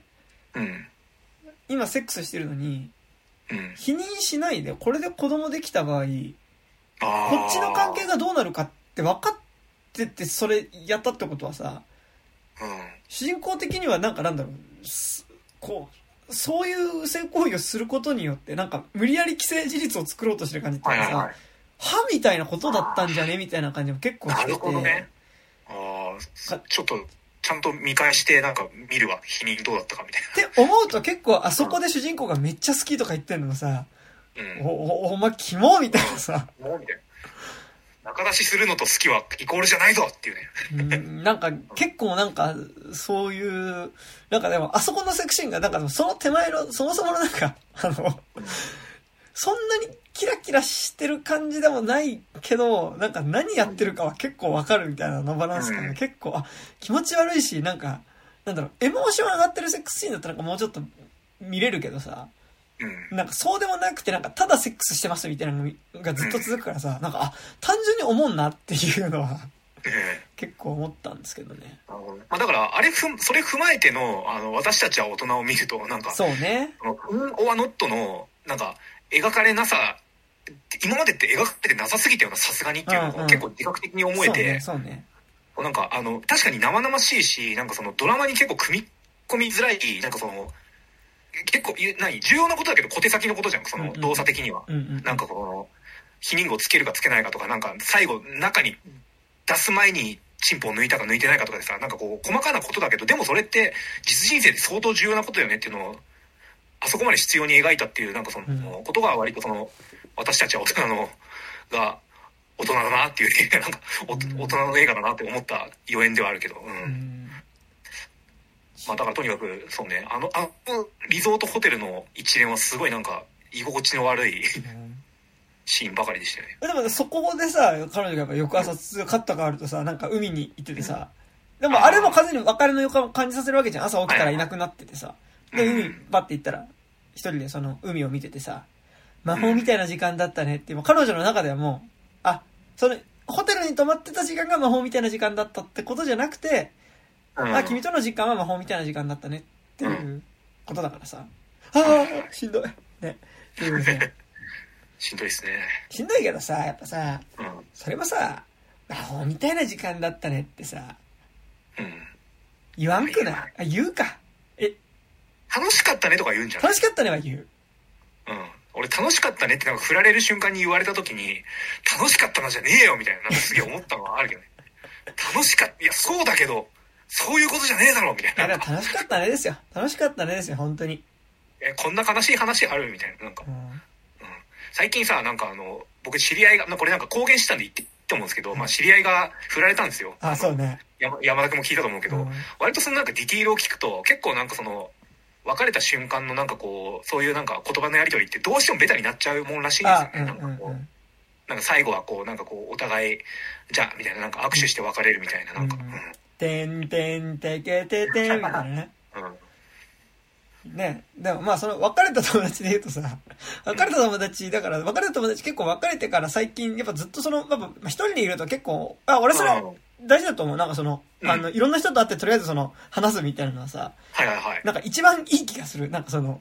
別れた直後のい。や、あの、マジで毎晩っていうの毎日、あの、カーニバルのように いろんな人と遊んだり会ったりしてるらしいですよ。俺も昨日呼ばれて、うん。あの、駅前にいるから、まあ、来いよっていうことで、なんか普通にただ駅前でなんか缶ビール飲んだぐらいなんですけど、で本当に毎日やってるらしくて。僕一昨日やったんですよ。で、しでかも、俺らのシシフト割と後回しだったよね、そう考えると。だから、だから高校の友達たちと、だから飲むって元の手で、俺もそこ行って飲んでて、で、はい。5人で飲んでたんだけど、うんで、吉祥寺で飲んでて、で、他の3人は帰ってさ、終電、まあ、はいはい12時前ぐらいに帰って、が、いや、帰りたくないみたいな感じになって。本名言っちゃったじゃねえかよ。あの、あ、ちょっとここカット、ここカットする、カットする。あの、まあ、彼、あ、カット P とか入れとくわ。まあ、彼がね、あうん。の、覚えてるよ、絶対。うん絶対覚えてるよ。あの、今ちょっともう LINE で送っとくわ。あの、か、かえ、ちょ、帰りたくない、みたいなことをね、はい。うん言って、言ってて、で、じゃあうち来るって言って、うち泊まったんですけど、あれでしたよ。で、なんかうん、俺ちょっとね、あの、自分の部屋に、その、誰か泊まりに来るのが、結構はい、珍しいから、ちょっとなんか寝つけなかったの。なかなかなかね。うん。で、だから多分 先にそ話聞いた俺も昨日。そっちの方が寝てて、うん。かあの、友達の方が寝てて、で、なんか、寝言でさ、だからそれ結構エビ機会で寝てたの。寝言でさ、いや、もう、4年付き合ったんすよってなんかいきなり言い出して、だから寝言でも自分が別れたって話をしだした時に、それを聞いた時に、あ、なんかよっぽどやっぱ、あの、しんどかったんだなっていうのと、あ、こいつよっぽど本当にこの話多分、ここのとこずっと繰り返してるんだなっていうのを、うん。めっちゃ思った。そんなベタな寝言ある？すごかった。漫画とかでもやんないよね、多分今。うん過ぎた言葉で、俺4年付き合ったのに振られたんすよ、みたいなさ、言うって。でも、俺だか嘘、嘘じゃないかって疑ってるけど、山田聞いたんでしょ？でも、あれだ、サイド A、サイド B から聞いたわけですよ、そのエピソード。うん、そうそうそう。そう。ですよ。えーいや、だから俺ちょうどさ、その話になって昨日その、うんまあ本人に会ったんだけど、なんかそこで俺すごいなんか、あーって思ったのが、うん俺、なんかその振られたり、なんかその、なんか恋愛関係で辛いことがあると、うんうん俺なんか、あの、女友達とかにうん相談に行くタイプなんですよ、俺あは。はいはいはい。でも彼は女友達よりはなんか男友達とかの方向に行くみたいなの言ってて、なんかなんでこの違いが出るのは何なんだろうねみたいな、なんかすげえ思ってて、まあ、ちょっと映画から離れた話になってるんですけど、俺どうしてもなんかやっぱ、うん。自分でもなんか言ってて嫌だし、すげえ恥ずかしいけど、どうしてもなんかこう、母性とか、なんかこう、女の子に慰められたいみたいな方向に、なんかその切羽詰まった時に行っちゃうのかなって、なんかすげえ自分で、その時ちょっとはって思って、それなんかでも、普通になんかなんだろう、その、彼女的な、ほら、彼女と一緒にいた時に感じられた彼女的なものあを、がやっぱ別れるとなくなっちゃうじゃん、それって。あ、はいはいはい。なんか、それを補おうとしてるみたいなところないそんなことはないのかあるかも、あちょっと、なきにしもあらずかもしれない。な俺も若干その節はなくはないんだよね。あとなんかやっぱその、女性の問題、まあ自分から見た時に女性の、相手のが女性だったら女性の問題をなんかこう、何かこう、解きほぐしてくれるのはやっぱり同じ女性にしか求められないみたいなのもあんのかなみたいな。なんかそこでこうなんか、うん、男たちでいるなんかこう、その、ある種ホモソーシャル的なさ、なんかこう、いやーみたいなさ、それこそ何あの、今作で言うとさ、風俗行くかみたいなノリが、なんかその、それで救われるっても全然わかるんだけど、うんうんうん。なんか俺、その男友達になんかその、ある種の本音は話せないなみたいなのがあって、いやでもなんかそこすごい、なんか俺、一番最初にできた彼女に振られた時に結構その感じになって、はなんかその、結構だから女の子に結構相談するみたいな感じだったんだけどあ、、ええうん。なんかそこになんかちょっと多分、その、彼女との関係性の中にあったことを求めてるなっていう感じが結構自分の中で結構気づいて、あ、これうんマジで良くないことしてるなって思ったから、なんかそれまでは普通に友達だったところにやっぱちょっとそういう感じで行くのって。普通に聞いてくれたりとかしたけど、なんか自分が求めてるものとしてそういう感じあるんだってあったから、うんあ、これやばいなと思って、なんかだから極力ししないようにしろってのあるんだけど、なんかだからそういう意味で言うと、ね、なんか、もう、また名前言って、お前。あ、ここここ二箇所だ。あの、もう片っ端から、あの、とりあえず人に会って話しまくってるっていうのはマジで。で、なんか俺がその、高校の時の友達が、と、の、の、ちょっと特定できる要素がちょっとちょこちょこ入れちゃってるの俺ね。あの、はいまあ友達とね、あの、うん。飲んでた中に、まあ、女の子も何人かいたけど、うんで。もなんかとりあえず、多分、とりあえず話す、いろんな人によって話、だからもうだ、なんで言うんだよ。なんで言うんだろうね。なんか、だからその、彼はね、まあ、あの、本人、あの、なんだっけ、スペース、うんうんあの、やった時にも、あの、そのことは公言してたんで、別に超問題があることはないと思いますけど、うんうんまあ、都合3回行ったんで3回部分消しますカット。する。はい。彼はさ、うんだからでもその、とりあえずいろんな人に話聞いてもらってるって感じだからさ、で今度、彼と、まあ、彼と、まあ、ある学校で一緒だったね。僕と共通のまあ教師だった人含めて3人で飲むんだけど、はいはいはい。それも行われるわけすごいね。だからもうなんか多分あらゆる人に話してるんだけど、うん。でもなんかそれが一番いい気する。なんか。うんんいやなんかさ、その、その時彼ともね話したんだけど、うんなんかやっぱ、まあ彼もほら結構映画見るからさ、はい。うんそれやっぱ映画の話とかにもなって、ドライブ・マイ・カーの話とかになったわけ。おーなんかやっぱそのさ、こう、なんか男の人が何か大事なものなくなした時、うん。その恋人だったりとか、をはいまあなんか、パートナーみたいなのとかね、なんかいなくなった時とかに、なんかやっぱこう、どうしてもその彼が言ってたのはやっぱ結構銀杏ボーイズ的なものを聞いてしまうみたいな。さっき言ってたからその、あなんか自分はその、彼女ができた時に、なんかその、それまでだったその銀杏ボーイズ的なノリみたいなところっていうか。からは卒業したかなって思ったんだけど、なんかやっぱ振られた時に結構やっぱりその、童貞マインドみたいなのに、で、童貞マインドおよびなんかそこにちょっとこう含まれてるミソジニみたいなところにちょっとこう、うん戻りかけてしまうみたいなはいはいはい話をしいや、てて昨日、俺もね、それを肌身で感じたんですよ。うん、お前それ、ミソジニー側に若干なんか、今までね、どっちかというとフェミニスト寄りになってたと思ってたのが、お前ミソジニー寄りに戻ってね、みたいな、なんか。かだからでも、そこで暴力性、なんかやっぱその、うん。か悲しいっていう時にそのそっちのノリになってしまうことをどうしたらいいだろうみたいな話は結構してて。うん。なんかそれはそう本当そうだよねっていうかなんかでもそのうまく悲しむのって結構、いやそのほいや、ほんとそれ、今一番、なんか、まあ、格好つきに俺らが考えなきゃいけないことって、本当それだと思ってて、うんうんうんなんかその、社会的な面でさ、いろいろこうなんか、あの、いや、ミソジニは良くないとか、なんかこう、うんうん。言うことはできるんだけど、いざ自分がさ、恋愛とかさ、その、まあ、超個人的な関係で傷ついた時の痛みって、なんか、まあ、自分が当事者じゃない社会問題に対する怒りを感じた時とは比にならないぐらいの落ち込みようになるじゃないですか。うんうんその痛みに対処するときに、どうしても、あの、簡単に、その、なんだろう、あの、安らぎを得れる、うんうん。たり、なんか、カタルシスを得れるのって、やっぱりどうしてもミソジニ的なものが含まれるものになっちゃうっていうのが結構あったりして、で、あの、なんだろう、その、うんミソジンとか多分その怒りみたいなところっていうのがさ怒りとか、なんか、いやあんな、あんなやつ別に良かったんだよ付き合わなくて、みたいな、なんか、あの、振られて正解だわ、みたいなノリとかね。うん。うん。でもなんかそのターンって必要な気もするわけなんかうん。でもなんかそのやっぱさ付き合ってた相手のことを貶めてそういう風になるっていうのもちょっと違う気はするしさ、うん。でもなんかやっぱ、未だに好きなままでいると、やっぱそれはそれでしんどいからさ。そうそうそう。で、そこにどう折り合いをつけていくかみたいなことを、なんかでも、その、こう、ミソジニ方向じゃなくするのってどうしたらいいんだろうみたいなのは、うん。結構、なんか、そう、むむずいよねみたいな。いや、ほんとそれむずくて、あのーそうね、そう、折り合い？うん、折り合い。うんあの、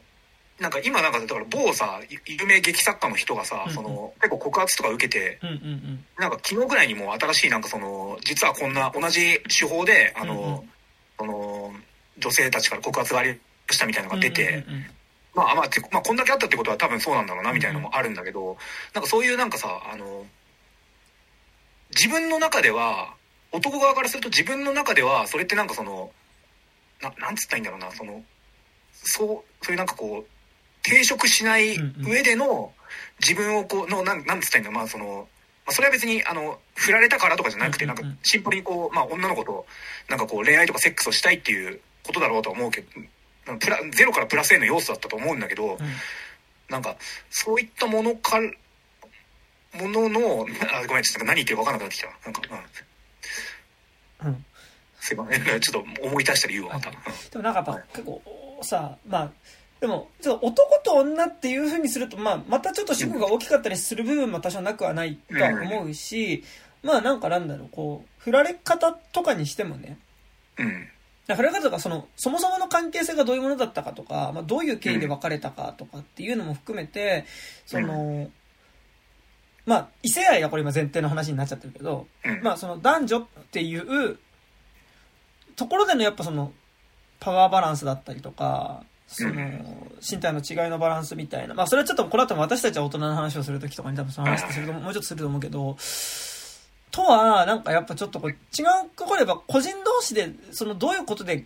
そうなったかっていうところで、やっぱりその怒っていいこともあったりはする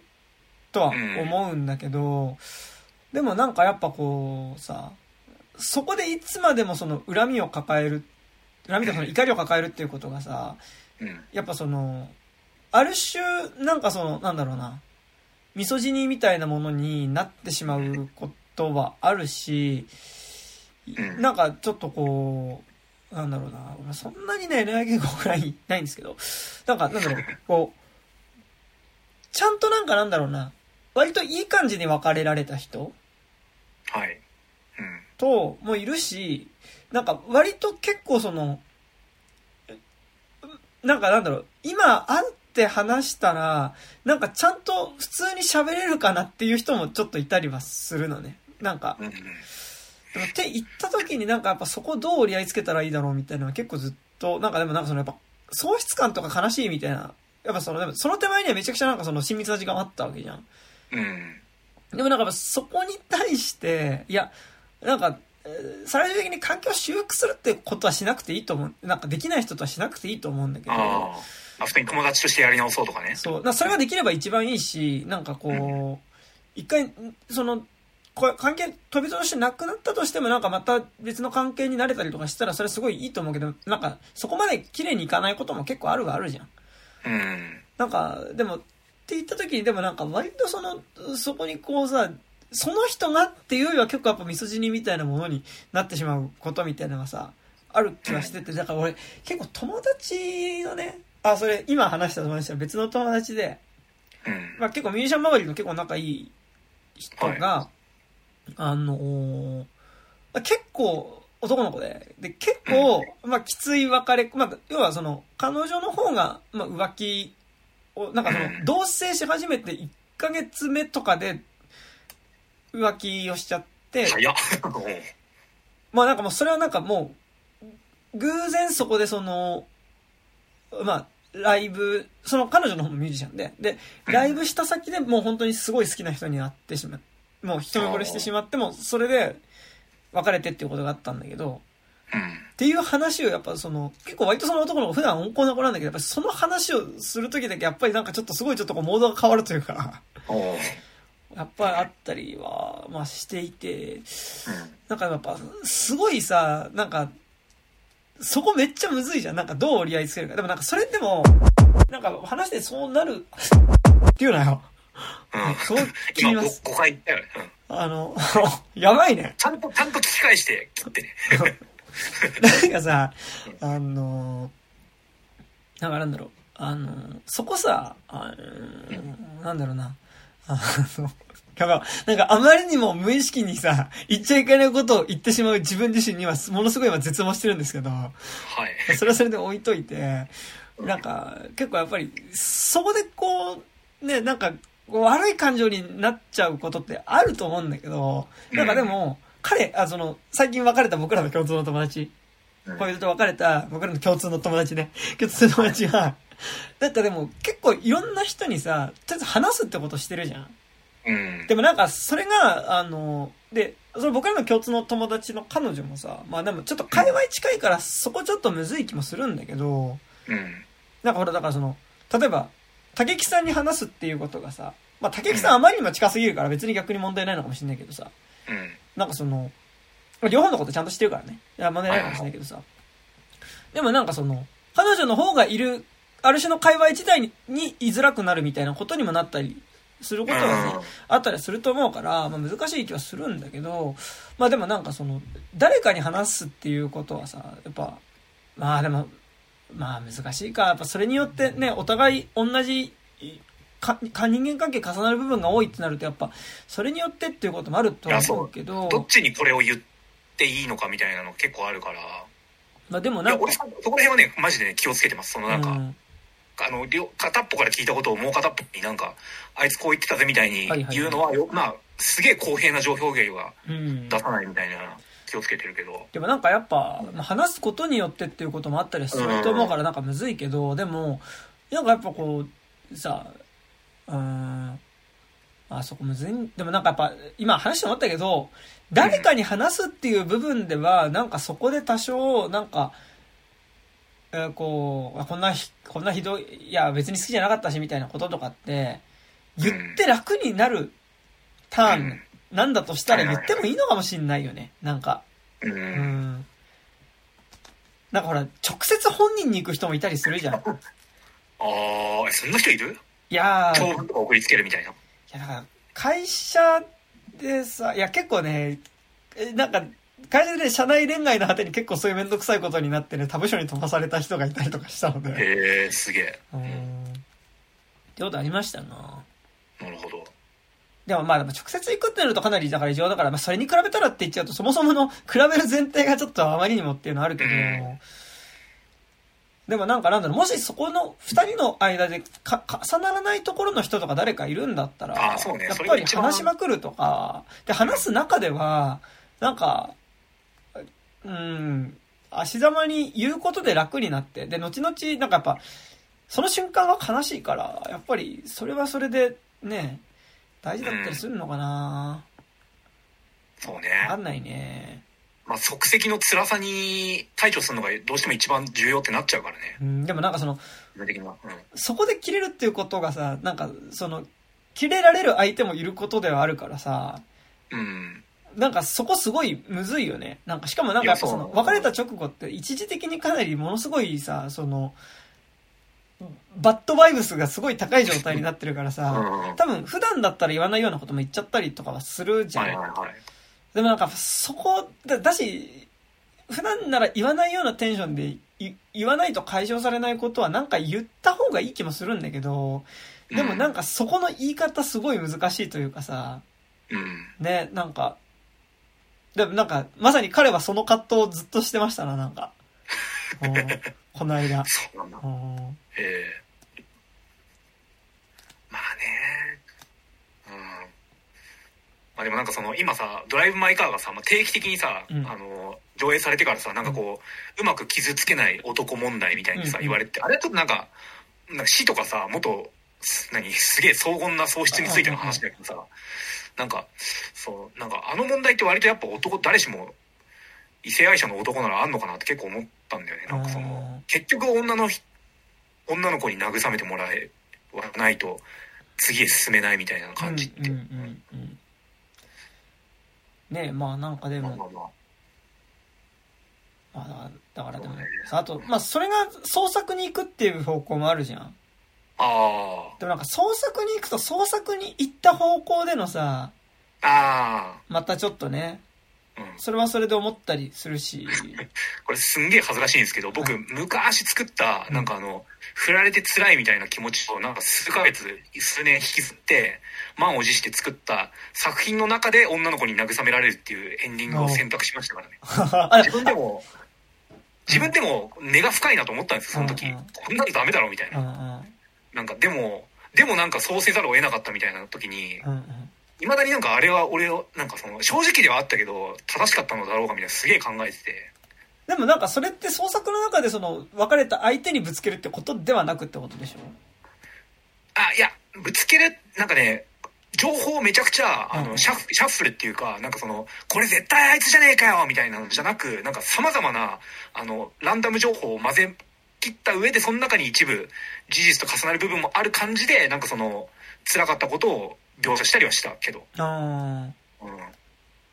でもなんかなんだろうね。でもなんかプライベートなところではそれやってもいい気はす、いやなんかなんだろうな。うん。どうなんだろうね。なんかそこら辺難しいわ。え、だからさ、その何？あの、振られた辛さとさ、そのまま、何？あの、なんだろう、プライバシーとかなしでやるものって結構あるじゃん。あの、ブルー、なんだっけ？ブルーバレないんじゃない？えっと、あの、車乗って爆走するベルフラワーとかさ。実際に振られた元カノに本人役で出てもらって、うんうんあの、俺はもうダメだ、女は信じられねえ、つってうんうんなんか、爆走するみたいな。まあ、いや、いや、な、中期映画批評的なノリを体現する映画だと思うし、松山智弘も絶賛してたけど、うんうん。なんかああいったものがもうさ、なんかこう、まあそれこそ銀杏ボーイズ的なもの、としてなんかこう、手放しで、その評価、評価できてた時代とは、じゃないから今もう、うん。結構その、男の、振られた男の自暴自棄っていうのが、自暴自棄及び癒しっていうのを、ね、ちゃんと 体系だって考えとかなきゃいけないなっていうのはすごい常々思ってるんだよね。やっぱその関係性のことを作品にするっていう時になんかどの程度までだったらなんかできるのかってやっぱそのさ、なんかうんもう本当にその、実は当事者同士のバランス感だったりもするじゃん。いや、そうそうそうそう。うそれで言うと、うんあの、さっきちょっと話題に出したアボカドの硬さっていうのは、えっと、本当に、えっと、あれ、監監督じゃなくて主演の、あの、主演の人が振られた経験を元にしてて、うんうん。本人が本役として、こう、前原くんっていう人が出てうんうんて、で、実際になんか彼女にも許可を取ったのかな？はいはいはい。元元カノにも許可を取って、なんかパンフレットには元カノからのなんか自筆のなんか手紙かなんかが入ってるみたいな、結構プロジェクトとしてやってるみたいな節があって、うん結構それ聞いた時に、今それやんのって大丈夫なのって正直思ったりはしたけど、まあ別それもだから、当事者間の問題ならいいのか。でもさ、今さ、その当事者間の問題だからいいよねってこうなんかその、作品作ってる側がさ、なんか出してたものが必ずしもそうじゃなかったんじゃねっていうのって結構出たりする。さっき俺が言ったあの、某夢演出家の、うん。うんその、なんだ、あの、セクハラ、セクハラっていうか、うん。いや、ミートゥー問題でもそうだけど、当事者間で合意が取れてればいいよねって、それはなんか本当に合意が取れてればいいんだけど、うん。でも、それってでもそもそもその、これ合意だよねっていう関係性を結ぶところでのそもそもパワーバランスっ。ていうののしんどさあったり、あとちょっと思うのが、あのー何年か経ってからやっぱりあれ本当にショックだったっていうことにうん。後から気づくっていうこともあるから、うんでもなんかあれだね、俺、いや、二人の間で容赦取れてればって言ったけど、そこって難しいよね。いや、そう。うん。時期によって変わるもんだし、そうだね。だからなんか、結構なんかさ、それってさ、なんか超突き詰めちゃえばさ、なんか、なんか、ね、創作すべてにおいて言えることじゃん。別に恋愛とか関係なく。俺が前出たあの作品ってやっぱ、み見てほしくないなと思うこともあるだろうし、うん。うんやっぱ特にね、その、恋愛とか個人関係絡みだとそれは起きやすいよなっていうのは、うんうんうんすげえ思うし、うん。まあ、あとシンプルにその、なんだろう、作品にしないまででもさ、なんかその、まあこうやってラジオとかさ、SNS とかで発信しやすいからと、何、世界中に知れ渡ってしまうみたいなうんうんうん。のもあったりするから、そうなんですよね。いやだからマジで、なんかその、恋愛関係とかそういったものの、なんか、なんか、ルールのしし周知っていうかなんかこうさ、今ってなんかその、何、 no、no means no みたいなさ、あの、うんノーって言われたらそれは同意じゃないみたいなさ、あうんうんのとかはさ、なんか、なんか言語化されてきたりはしてるけど、なんか、言語外のものがあまりに多すぎて、うんかなりそのなんか整備にめちゃくちゃ時間かかると、すげえ思ってんだよね、最近。うんそういったニュースとか見るたびに。うん。ううんん。いや、だし、ね、いや、なんか、いや、俺それで言うとちょっと話ずれるけどさ、なんかだからやっぱ、俺結構西原理恵子の漫画好きで、ああ、はいはい。で、毎日母さんとかもやっぱ結構好きで読んでたんだけど、一個も読んだことないんだよね、実は。で、でもなんかやっぱそれで言うとやっぱね、なんかその、途中まで育児エッセイだったものがやっぱり、やっぱ中高生ぐらい、いや多分高校生編ぐらいまで書いてたのかな。で、なんかやっぱその中でやっぱそのうん、書かれてた娘さんの方がさ、やっぱりその、うんまあ、書かれることが嫌だったっていうことと、やっぱりその、実際の漫画では書かれてないところでの関係性の中で、まあ、いかにまあその母親からまあものすごいそのちょっとこう、あハラスメントというか、まあ、暴力を受けてたかみたいなことをやっぱ。で、ブログで書いてて、で、俺、その娘さんのとはちょっと知り合いだったっていうのもあったりして、ああ、なんか言ってたね。うん。そうなんかやっぱその話はなんとなく聞いてたんだけど、でもやっぱりちょっとこう、あそこでなんか、知り合って、あの、最近それがは、ちゃんと彼女の口から出るまでの間ってさ、うん多分2年ぐらいあったんだけど、うん。なんかでもやっぱさ、その、でももう、知り合った時点からもう結構もうその、まだ、その時でもまだ、高校生か、大学1年生とかだと思うんだけど、うんなんか、でもやっぱそれを言葉にしてやっぱこうさ、ちゃんと表に出すまでやっぱものすごいやっぱそのさ、もうその時からしんどいってのはずっと言ってたんだけど、うん。あったわけじゃん。はいはいはい。って思うとなんか多分その、ノーって言うのですらやっぱりその瞬間にノーって言える人と言えない人とあるしさ、多分その、あと正直作る側とその作る作品の対象にされる側うん。のパワーバランスって多分作る側の方が多分基本的にさ、そっち、作る側の方が歩み寄らなければ強いんだよね、多分ねう。ん。ううん。ん。えそうなんですよ。で、なんかそれは、男女に限らないけど、うん。でも男女だから生じるパワーバランスもそこにはやっぱうん。関係はしてるし、そう。俺、宇多田ヒカルのある種の曲とかって多分当事者からしたら結構きついだろうなって思ったりするああ、そうね。し、てか俺はね、えまあ、昔付き合ってた人に作品の中で書かれたことがあって、へえ。うん。で、俺はその人に振られてて、で、そのこと作品になってて、で結構しんどかったんだけど、それは。あの、これはあんま関係ないから、でもなんかさ、だからそのなんだろう。でもなんかだからそこでダメージ受けるってことはあるんだけど、うん。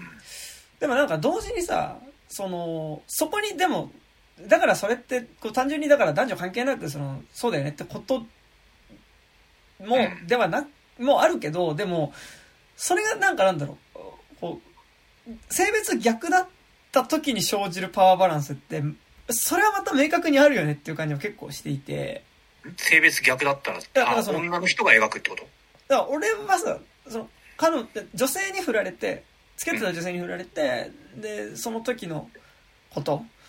でしかもなんか結構あんまりね、良くない、なんかなんだろう。おまあでももちろん二人の関係性の果てにあったことだから、もちろんお互いの積み重ねと果てにそうなってるから、どっちが悪いとかそういうことじゃないけど、でもなんか結構まあ割とこう、きつい感じで分かれてて。で、まあなんかさ、あのーその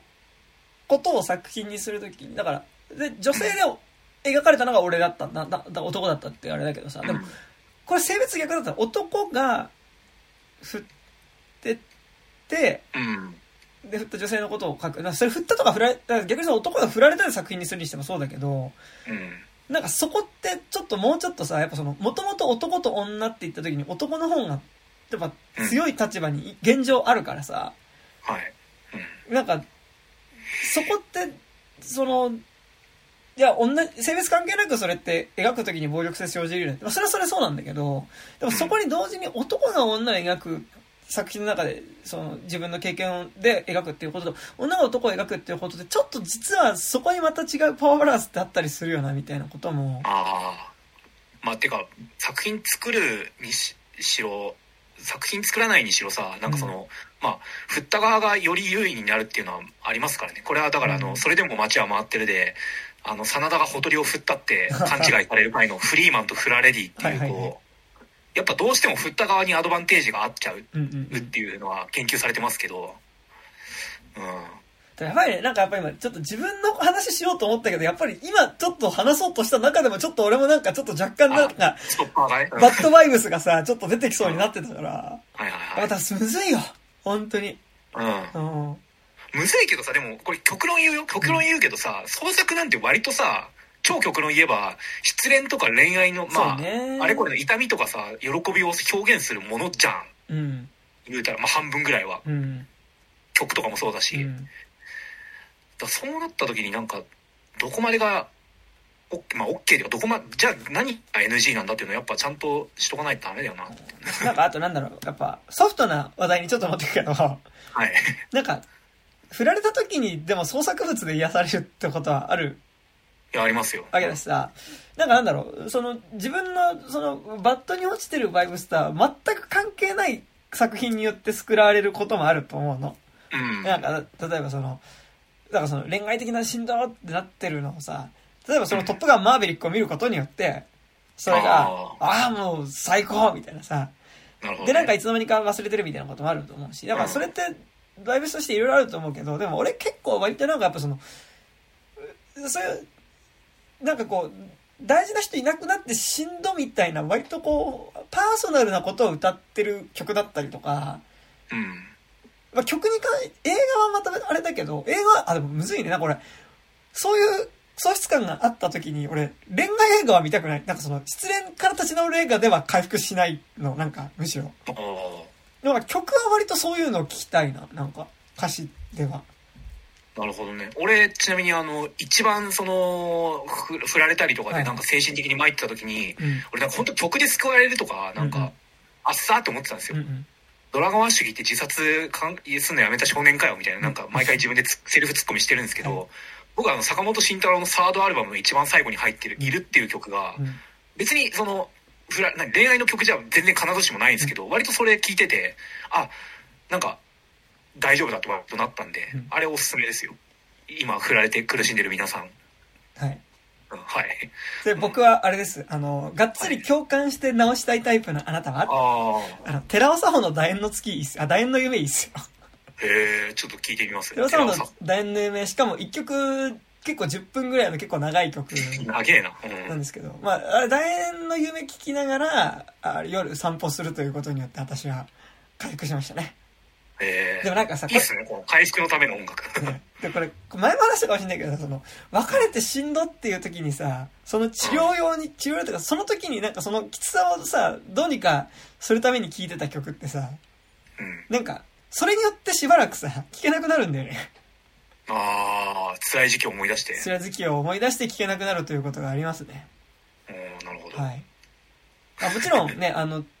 二人で一緒にいた時に聴いてた曲が、もちろん聴けなくなるというのは、まあ、もちろんその、ね、それはまあ、もう不可避の出来事としてあるわけですけど、うん。やっぱね、さらに追加のものとして、その立ち直るために聴いてた曲も聴けなくなるっていうのは、これやっぱね、ありますね。なるほど。はい。俺割と二人でいる時に聴いた曲聞くとなんかそのない何その記憶の中に飛び込んで割と一瞬だけハッピーな気持ちをあ本当？疑似的に。あ、それはいいですね。それでも